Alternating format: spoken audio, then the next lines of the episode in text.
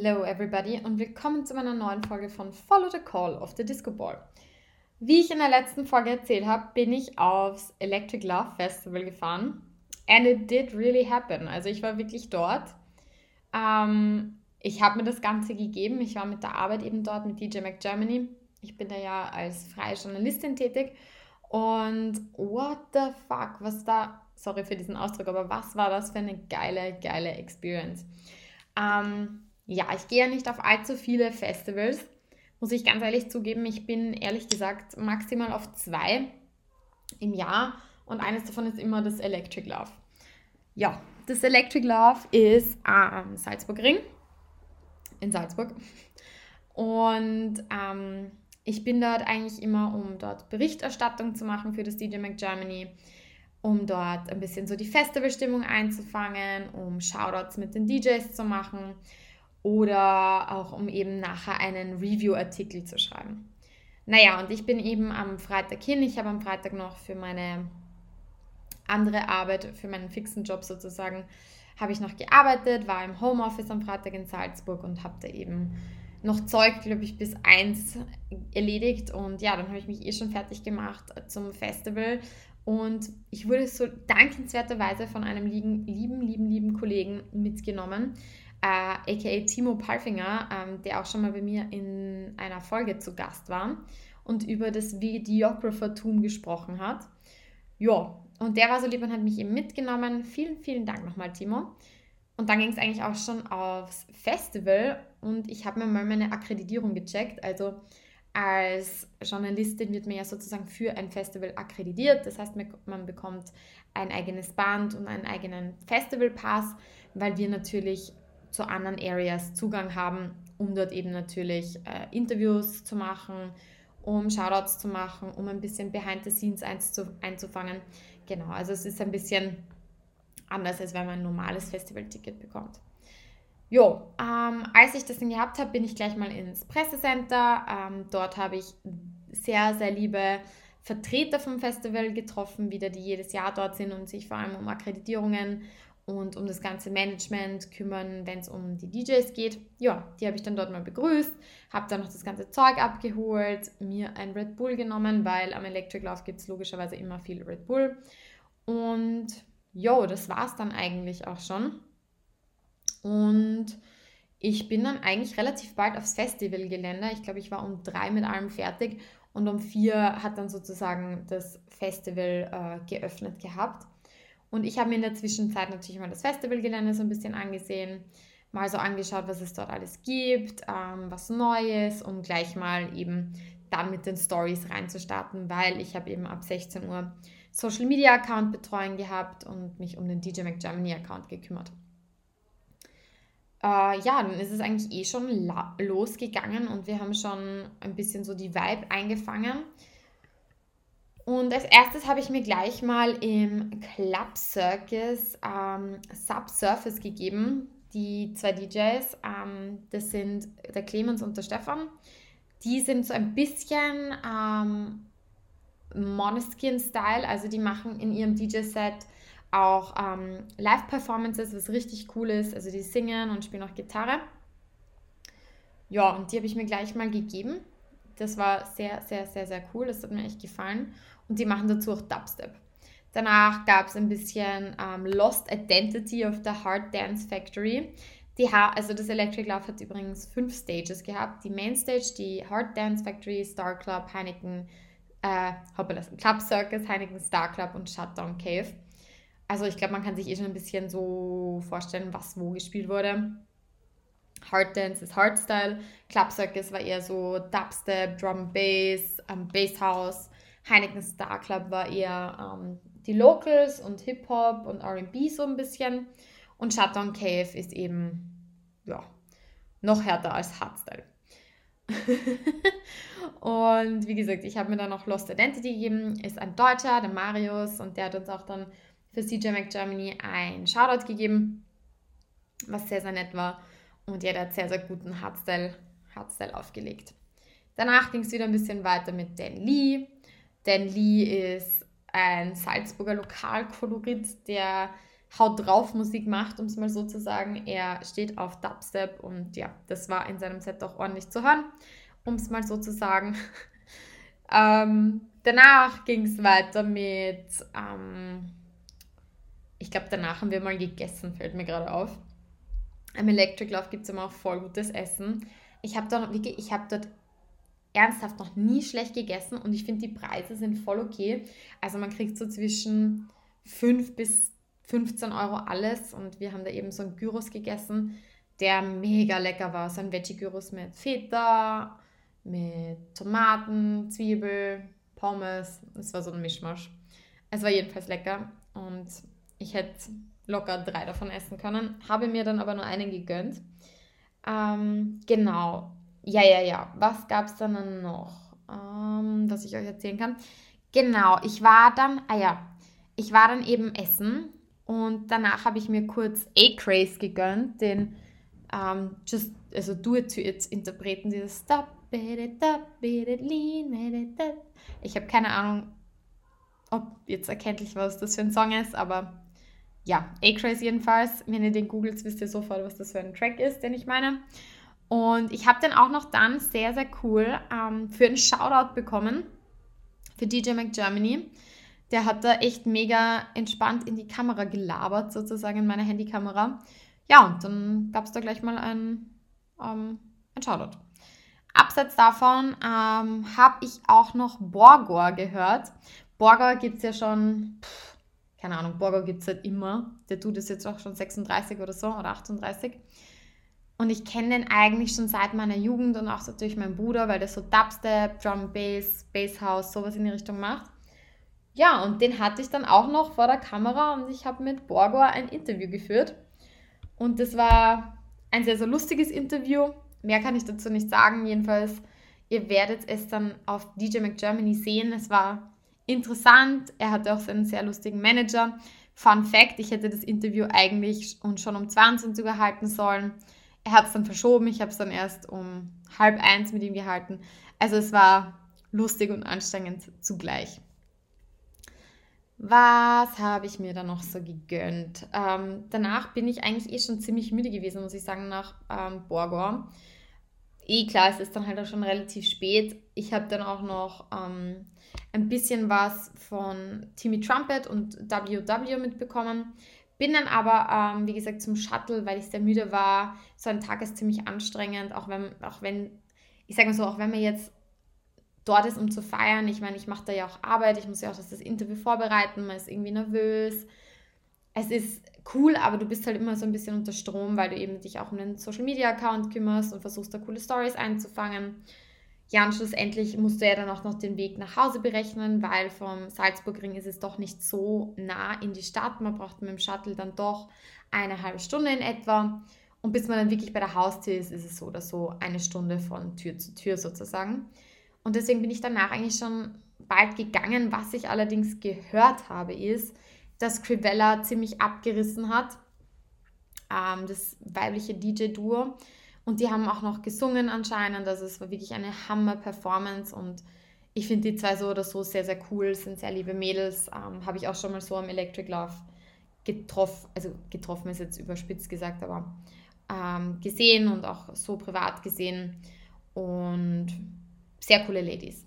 Ja, danach kam dann noch Keizu, ein ähm, Artist, den ich eigentlich überhaupt nicht höre, weil das einfach nicht meine Musik ist.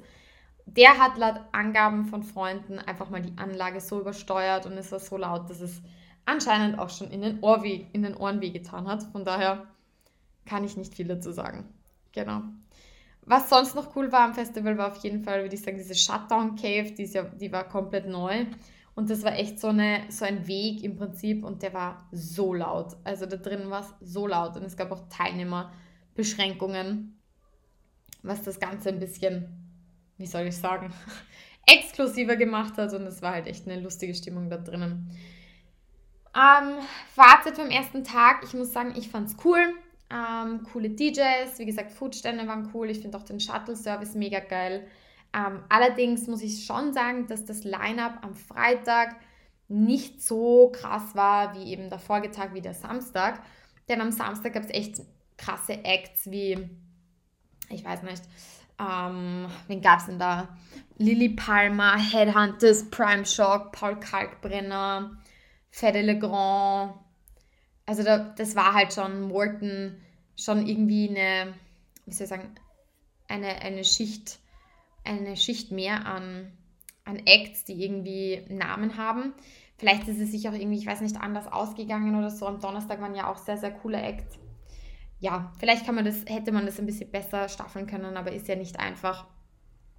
Zumal, wie gesagt, ähm, ja, man sich das ja auch nicht aussuchen kann, wann die DJs spielen. Yo, am Samstag, was habe ich mir da gegeben? Da habe ich mir das erste Mal ein Set von Modulkollektiv gegeben. Ein Berliner DJ, sehr nicer Dude, der ist dann sogar irgendwie in die Menge gekommen und hat ähm, Turnsäcke vertickt. Also ganz, ganz lustige Story. War, hat sehr, sehr, sehr, sehr sympathisch gewirkt, muss ich sagen. Sehr, sehr entspannt und ja, das war cool. Danach habe ich mir auch Marc Michael gegeben. Das ist ja ein Wiener, der bei der Lemur Group gesigned ist. Hammermäßiges Set. Ich finde es super treibend, super elevating. Hat echt Spaß gemacht. Ähm, dann war ich ein bisschen so bei Prime Shock. Prime Shock sind ja ähm, Hardstyle-DJs. Die haben abgeliefert bis zum geht nicht mehr. Also da hat alles einfach gebebt. Es hat alles gebebt. Es war einfach ganz, ganz arg, was da abgegangen ist auf der Hardstyle-Stage. Und man merkt halt irgendwie auch so die Unterschiede, finde ich, von den Stages, weil beim, im Club Circus war halt eher so Techno. Und da hat man auch gemerkt, dass diese Techno-Artists, wie soll ich sagen, irgendwie so auch so Kids angezogen, angezogen hat, die, wie soll ich sagen, die einfach aus Modegründen gerade Techno hören. Also es waren sehr junge Leute dort mit Techno-Brillen und die waren halt so Techno-mäßig angezogen und bei der Hardstyle Factory war es halt einfach so, da waren die, also das ist so eine eingefleischte Community einfach, das, das kann man gar nicht vergleichen und Mainstage ist halt so alles und nix. Ich meine, sehr cool, dass Karl, Paul Kalkbrenner dort war, aber sonst muss ich sagen, war die Mainstage oder ist die Mainstage einfach nicht so mein Ding persönlich, aber das tut auch nichts zur Sache, denn ja, es ist, glaube ich, die Mainstage ist einfach für jeden gedacht. Jeder soll was davon haben. Und dafür war es definitiv geeignet, wenn man das so sagen kann. Genau, was, was gibt es noch zu erzählen? Genau, eben Prime Shock war sehr krass. Ja, dann habe ich eben versucht, einen Shoutout von Headhunters zu bekommen. Der war leider ein bisschen unzugänglich und ich weiß nicht, vielleicht auch ein bisschen, wie soll ich sagen, schlecht gelaunt oder so. Den habe ich dann eben nicht mehr nach einem Shoutout fragen können. Ähm, Paul Kalkbrenner hat eben ein sehr gechilltes Set von sich gegeben.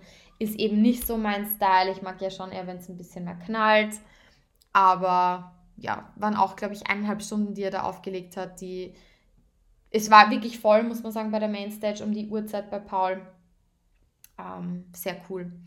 Abseits habe ich dann noch ein Shoutout geholt von ähm, Code Black, das ist auch ein Hardstyle-DJ. Der ist, glaube ich, zum siebten Mal jetzt schon dem Electric Love gewesen. Das war auch sehr, sehr lustig, muss ich sagen. Der ist da gleich vor die Kamera gehuscht und hat gleich gefragt, was er alles machen soll und sagen soll. Und ja, dann ist das eigentlich eh schon relativ schnell ausgegangen.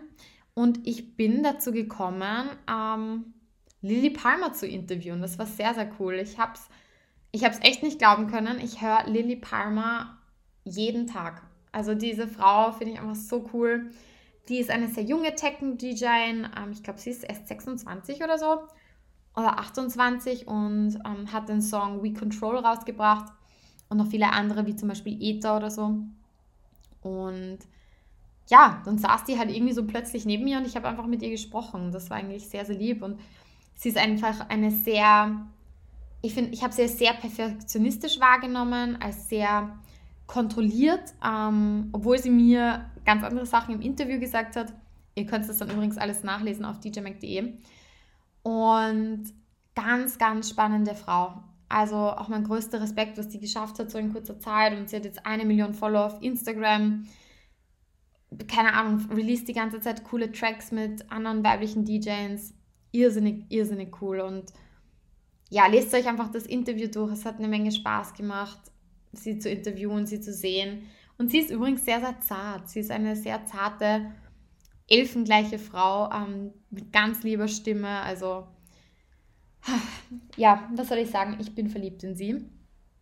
Und danach habe ich mir noch ein bisschen Artbed eben gegönnt. Artbed ist, ich liebe Artbed und ich muss echt sagen, dass die ziemlich hart aufgelegt haben. Also für Artbed war das schon Next Level Shit, muss ich mal sagen. Hätte ich mir nicht erwartet. Aber ja. Und dann gab es noch Charlotte de Witt. Aber Charlotte de Witt konnte ich mir dann nicht mehr gönnen, weil die Stage einfach schon so voll war. Ähm, es war ja schon das Closing auf der Mainstage gewesen. Ähm, oder es ist dort das Closing gewesen. Jetzt rede ich schon wie eine deutsche Heidi Klum. Ähm, dort war eben das äh, Closing. Das Closing war einfach sehr fulminant, wie jedes Jahr. Es war sehr bunt, es war viel Feuerwerk. Und ja, Charlotte Witt hat dann auch noch aufgelegt. Aber leider war eben alles so voll und ich bin dann eben schon vorher abgerauscht, weil es ist ja doch, wie gesagt, relativ anstrengend so ein Tag und auch so, so gerne ich Charlotte Witt habe, irgendwie war das dann nicht so geil, wenn, wenn alles so voll ist und wenn man sich nicht mal mehr gescheit bewegen kann. Irgendwie nervt das dann auch, vor allem ich will ja auch tanzen auf der Tanzfläche sozusagen und mich bewegen und wenn das dann nicht geht, dann, dann wäre ich einfach grantig, um es mal so zu sagen. Genau. Ähm, ja, das war es eigentlich schon zum Electric Love. Ich war zwei Tage dort. Ich finde, es waren zwei sehr intensive Tage. Es waren schöne Tage. Ich habe viel, viel erlebt. Ich habe, wie gesagt, mein Highlight ist immer so, wenn ich irgendwie Interviews führen kann, weil das für mich so spannend ist, einfach mit diesen Menschen zu reden. Und wenn du diese Menschen irgendwie so auf Social Media verfolgst und weißt, und du siehst irgendwie jeden Tag, aber auch irgendwie nicht, und dann sitzen sie wirklich real neben dir das ist halt schon, das ist halt schon irgendwie eine andere Nummer und es berührt mich auch irgendwie, weil ich mir denke, so, es sind auch halt Menschen mit ihren Sorgen und man merkt ihnen auch an, dass sie müde sind. Also irgendwie werden die so viel realer. Sie werden einfach so viel realer. Und wenn du dann, ich weiß nicht, so dein Idol vor dir sitzen hast und du merkst eigentlich, das ist eine, eine ganz normale, liebe Frau, ähm, die auch müde ist, die auch ankommt und wenn man sie fragt, so wie geht's dir, die auch sagt, ich bin müde, ähm, dann ist das irgendwie so nahbar. Es ist einfach unglaublich nahbar und wenn du die DJs dann auch mal so, wie soll ich sagen, so nah bei dir siehst und mal siehst wirklich so die Gesichtszüge siehst, ähm, wie groß sie wirklich sind und so, das ist schon, das ist schon sehr cool. Aber was natürlich auch ein ein anderes Faktum ist, du siehst natürlich auch ein bisschen so diese Abgehobenheit von diesen Menschen, ähm, weil sie halt einfach gewohnt sind, dass man sich immer um sie kümmert, dass sie so besonders sind und lauter solche Sachen. Und das ist dann auch wieder ein bisschen erschreckend, wenn man merkt irgendwie, dass manche DJs vielleicht nicht so leibern sind, wie du glaubst, dass sie sind. Es ist irgendwie so beides. Und ich muss auch sagen, Festival bedeutet auch sehr viel Anstrengung. Also im Sinne von, ja, es ist kalt, es regnet, es ist, dann knallt die Sonne wieder runter, du musst manchmal unglaublich weit gehen, bis du mal zum Pressecenter kommst. Ähm, da spielt schon einiges mit. Ähm, ja, aber insgesamt ist das immer eine tolle Experience für mich und vor allem ich lerne auch immer sehr, sehr viel dort, weil ich sage mal so, Interviews mache ich zwar schon ab und zu, aber jetzt nicht oft und analoge Interviews sind nochmal was komplett anderes als als digitale Interviews und ja, Mimik, Gestik, da kommt so viel dazu. Und da ist auch irgendwie so eine ganz andere Chemie. Ja, und da habe ich, wie gesagt, wieder sehr, sehr viel gelernt.